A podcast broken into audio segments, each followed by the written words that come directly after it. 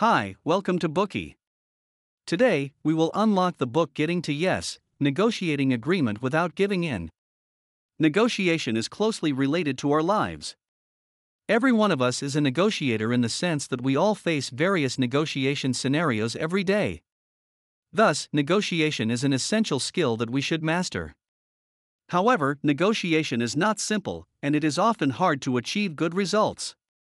You may have encountered awkward situations like the following neither you nor the seller is willing to budge an inch while bargaining.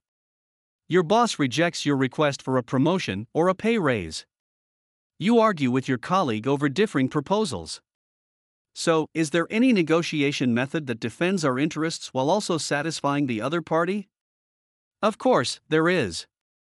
The book Getting to Yes Negotiating Agreement Without Giving In proposes the principled negotiation, a general strategy that applies to various negotiation situations.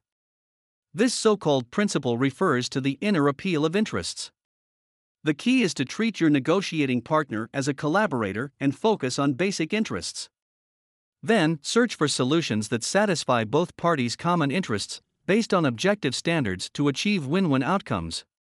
This book was published in 2009 and has been a bestseller ever since.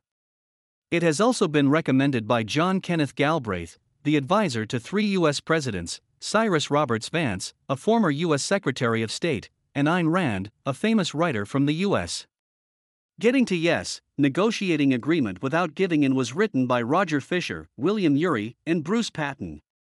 They are three senior experts from the Harvard Negotiation Project. They are not only researchers but also practitioners in the field of negotiation.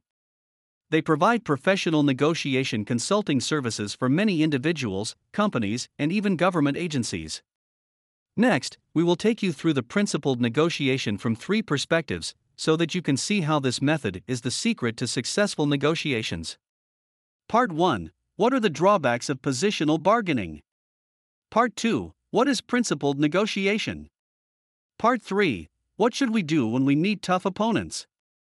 If you are interested, welcome Search Bookie and listen to the full audio instantly. Schatz, ich bin neu verliebt. Was? Da drüben. Das ist er. Aber das ist ein Auto. Ja, eben. Mit ihm habe ich alles richtig gemacht. Wunschauto einfach kaufen, verkaufen oder leasen. Bei Autoscout24. Alles richtig gemacht. Dir hat dieser Podcast gefallen? Dann klicke jetzt auf Abonnieren und empfehle ihn weiter. Bleib immer auf dem Laufenden und folge uns bei Twitter, Instagram und Facebook. Mehr Podcasts findest du auf meinpodcast.de.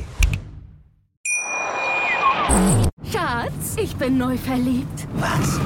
Da drüben. Das ist er. Aber das ist ein Auto. Ja, eben. Mit ihm habe ich alles richtig gemacht. Wunschauto einfach kaufen, verkaufen oder leasen. Bei Autoscout24. Alles richtig gemacht.